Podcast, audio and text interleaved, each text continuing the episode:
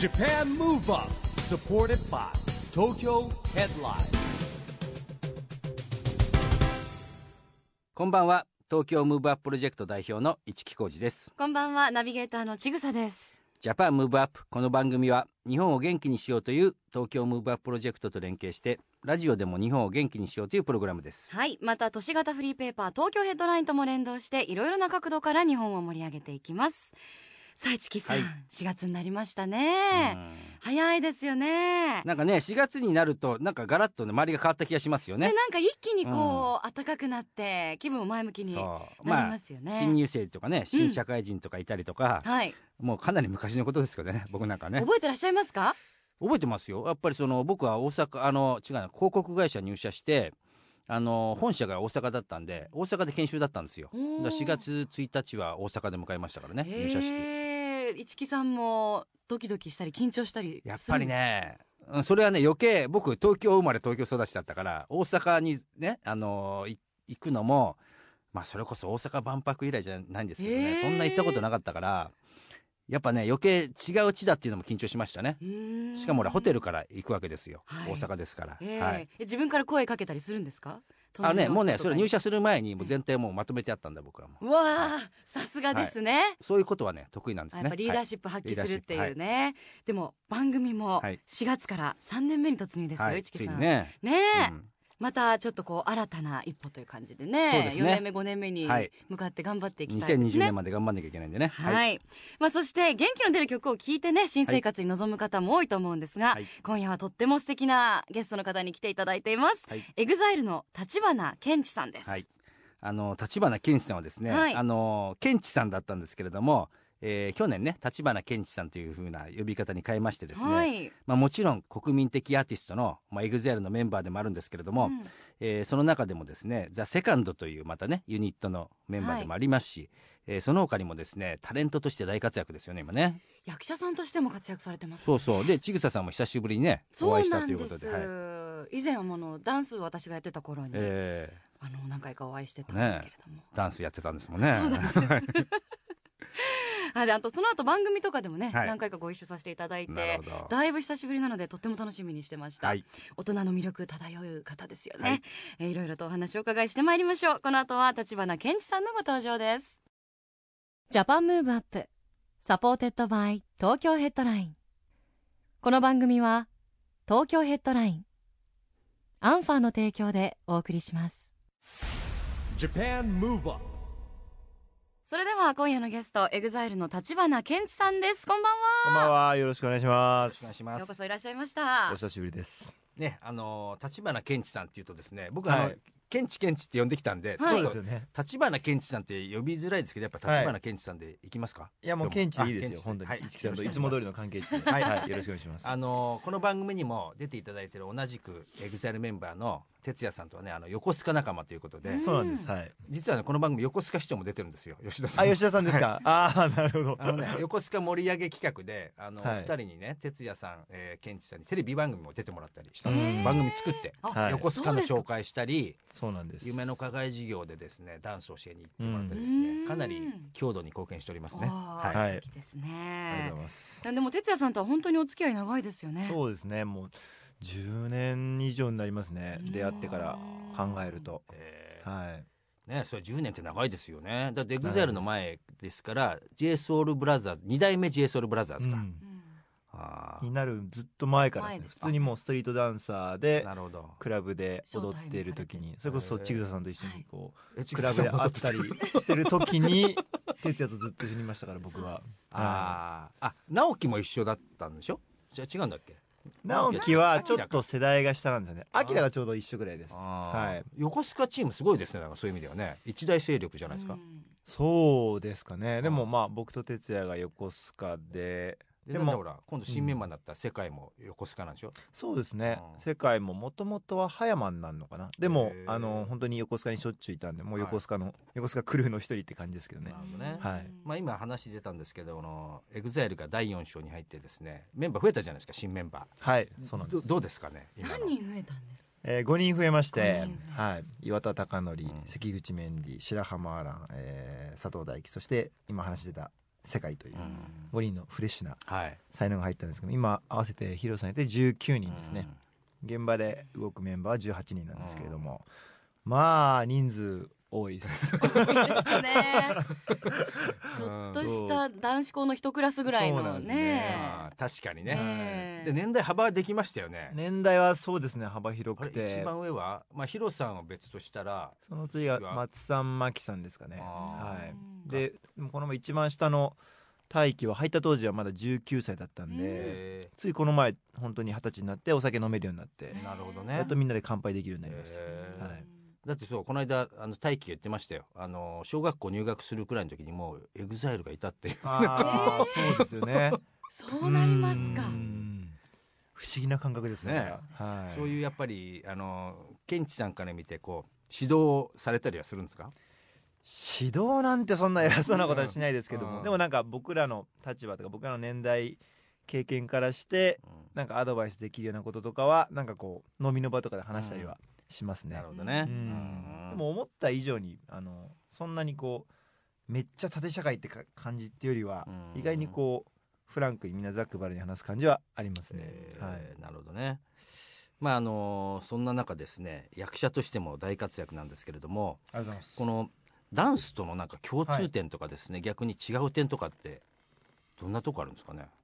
いやーそれはもう日々考えるんですけどああ一緒だなと思う時もあれば全然やっぱ違うなと思う時もあれば、ダンスはやっぱなんかこう自分の思うがままにこう出てくるものをそのまま表現する感じっていうイメージがあるんですけどやっぱ役だとやっぱこう誰かもう一人のその演じるキャラクターにこううん寄り添う必要があるんで、どっかしらこう制約はある感じがするんですけどでもその中でこうその役と自分を重ね合わせていくっていうのは楽しいですね僕は。なるほどね、はい。でほら舞台ってあのなんて言うんだろう。まあ多少ね見てる人に分かんないうちに失敗とか間違いあるのかもしれないですけど、うん基本的にはこう投資でやっていくじゃないですか。そうですね。まず、はい。僕はね何がセリフをねあんな覚えられるのすごいと思うんですけどどうやどうやって覚えてるんですか、セリフはですねちょうど僕去年にあの塚浩平さんの芝居の「熱海殺人事件」っていうのをやらせてもらって、それが本当にもう過去一のセリフ量でそれが本当に大変でえその時にでもあの演出家の岡村さんという方から教えてもらったのがあの自分の声をボイスレコーダーとかに撮ってえそれを聞き聞いてええ。聞きながらまたこうシャドーイングっていうんですか喋るっていう。なるほど。だからずーっとそれをイヤホンをして自分の声をバーって頭の中に入れてって覚えましたねその時は。なるほど。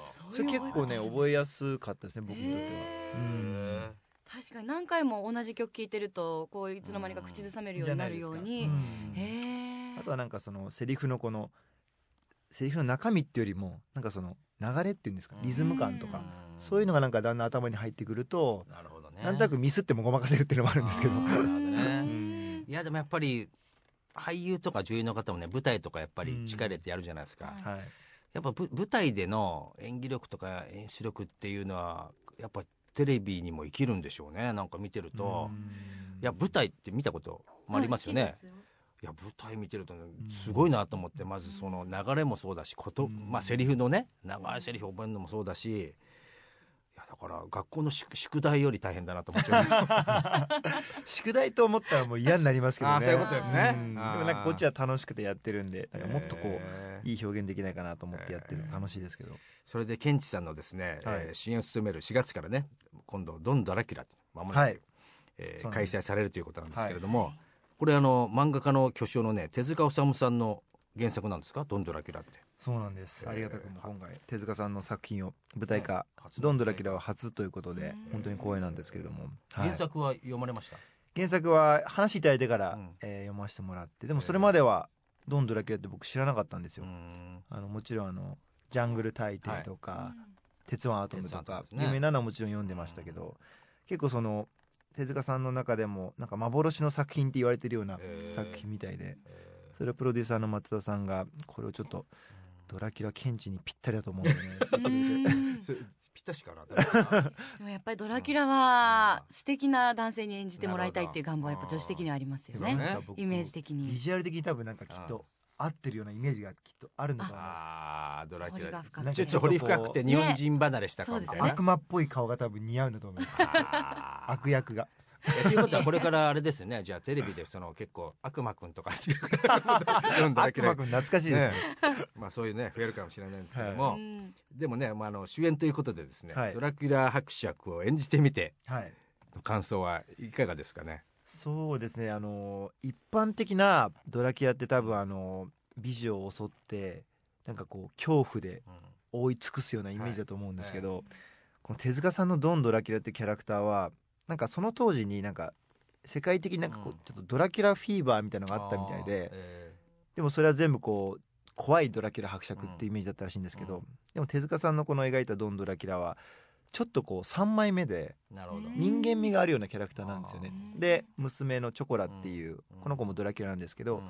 親子で練馬の洋館に住んでるっていうえ親近感ーが。は いでそこであのー日本のその人間と一緒に共存しながらドラキュラと人間のまあ葛藤であったり、えードラキュラから見た人間っていうのはこういうふうに見えるとか、うん。そういうのをこうあぶり出していくんですけど、えーすごいなんか人間味があるキャラクターですね。なるほどね。親近感が本当に湧くと思っていて。なので僕も演じていてただ単にこうかっこつけてビシッとしてるだけじゃないので、うん。なんかよりやりやすいのはありますね、うん。まあそういうところがねやっぱマッチしてるのかもしれないですね。確かにね。ですね。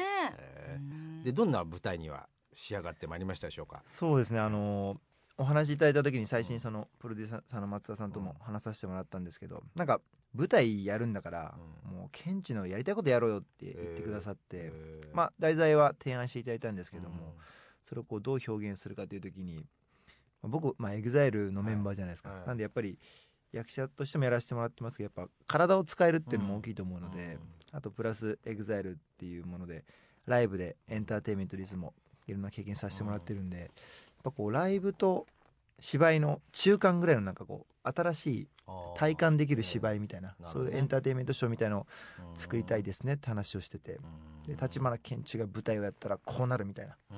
そういうものをちょっと提案したいなと思っていてちょっと新たなあの体感をできる作品を作りたいなと思ってます。なるほどね、はい。僕も楽しみに、ね、見に行こうと思ってるんですそうけどね。間もなはいくですもんね。はい。4月の9日から、うん。えー、14日劇場アイア2.5シアター東京です、えー舞台「ドンドラキュラ」ぜひ足を運んでください。やっぱねケンチさんトークもうまいからね、うん。まあ、今言った体も動かしトークもあり表現もありでねぜひ楽しみですね。そうですね、一さあそれ層ハードルが上がりましたね 頑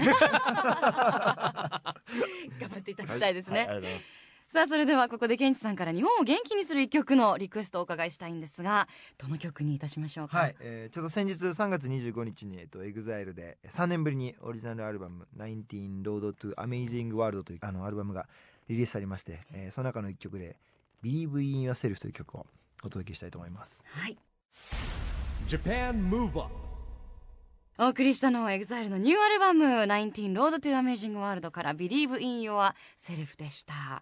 これアルバムの中からお選びいただいたのは？はい。そうですね。あのーまあちょっと昔っぽいディスコっぽいサウンドでですね。あの気分もハッピーになるっていうのもあるんですけど、市木さんのディスコ魂ちょっとくすぐるんじゃないですか、ちょっと俺のテーマソングしようかなそうですよね。お願いします。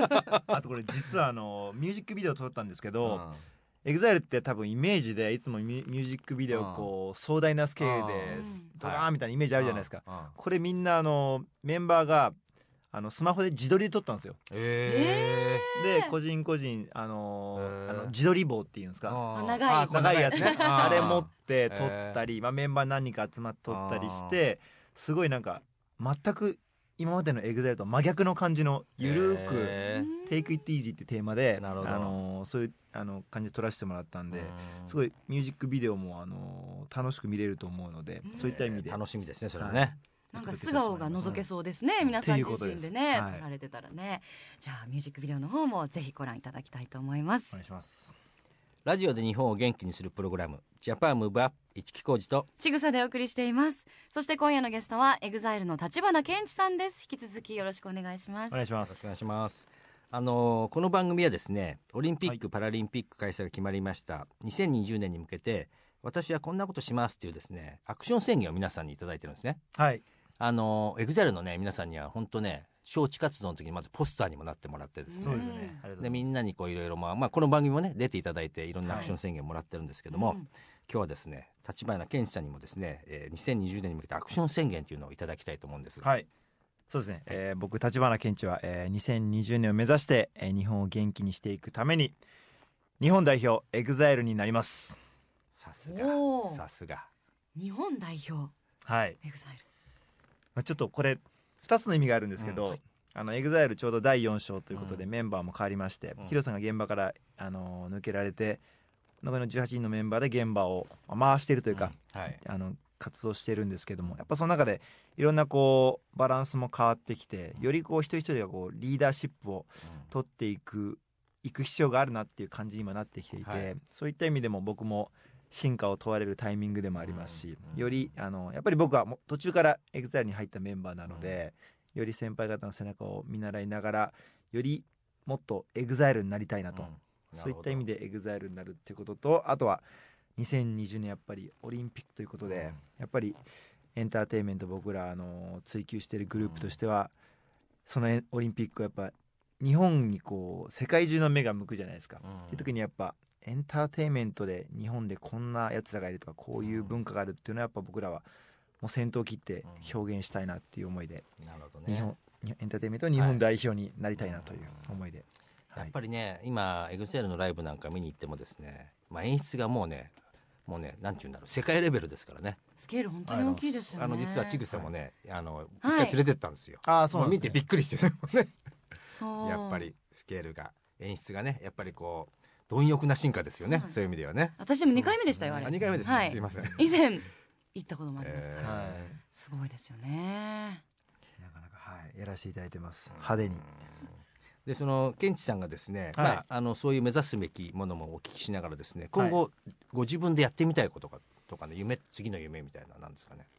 そうですね。やっぱりまあ EXILE をちゃんとあの盛り上げていくことと、うん。あとはまあ個人で役者としての仕事もさせてもらってるのでそこをしっかり務め上げていくことですね、はい。なるほど。で結構僕なんかはあのケンチさん見て喋りがうまいんでね。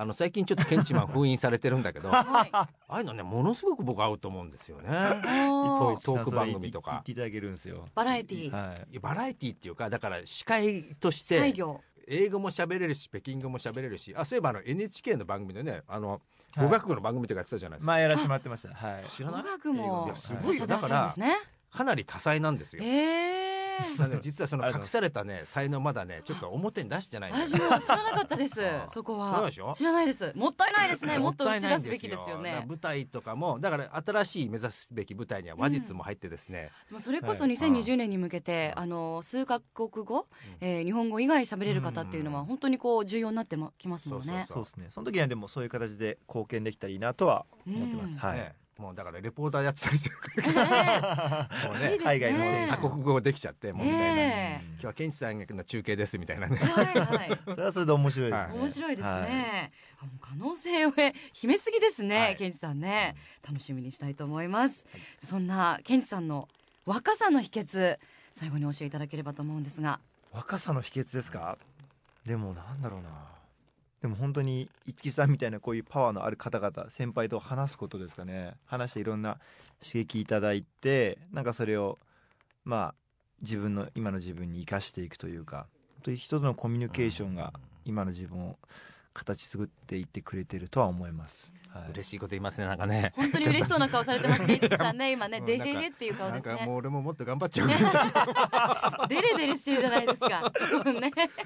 いや本当にあのね、えーまあ、エグザイルのメンバーみんな非常にねあの、は仲良くさせていただいたり、まあ、ええ一緒に仕事もしてるんでですね、はいなんかこう一人一人がこう活躍してる見見るとね嬉しいんですよう。ん、そうですよまあ、ね。まあちょっとお父さんの年なんでおじさんぐらいの気持ちでうん 大その先輩ですくらいの距ちゃんと離感で僕はお返ししますので、はいありがとうございますしっかりはい ではお別れの前にリスナーの方へメッセージお願いできますか？はい、えー今日は本当にありがとうございました。一木さん、えー、ちぐささん、呼んでいただいてありがとうございました。えー引き続き、えー、エグザイルとして、えー、2020年オリンピック、えー目指して、えー日々頑張っていこうと思います。よろしくお願いします。ありがとうございます。今夜のゲストはエグザイルの橘ケンチさんでした。どうもありがとうございました。ありがとうございました。ありがとうございました。Japan Move Up ここでアンファーからのお知らせです。時の流れはすべての人に平等で年齢を重ねることは誰にも止められません。だからこそ人はいつまでも美しくありたい。健やかに生きていきたいと願うのです。しかし見た目だけでは本当のエイジングケアとは言えません。体の外側はもちろん内側のケアをすることが大切なのです。アンファンは医師やさまざまな研究機関との連携を通じてその両方の側面をケアする商品を開発。美と健康その無限の可能性を追求し提供することで世界中の人々の人生を生き生きと輝かせます Japan Move Up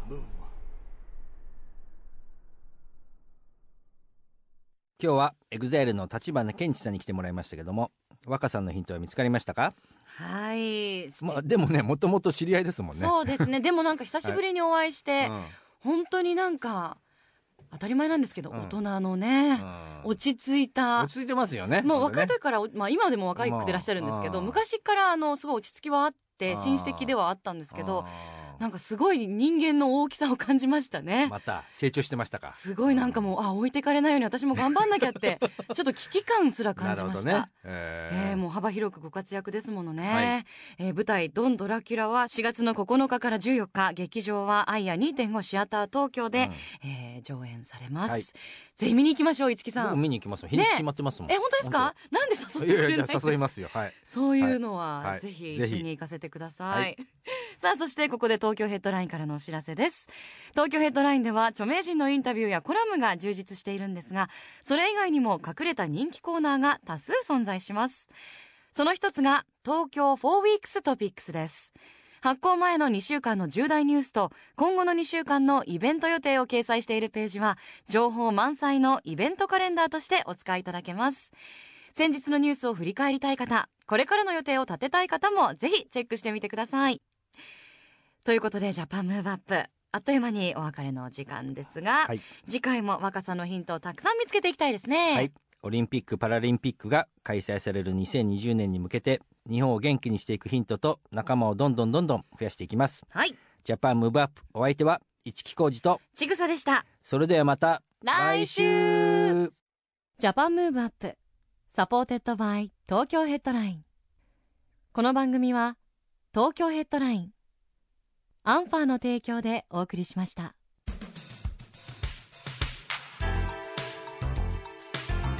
Japan Move on.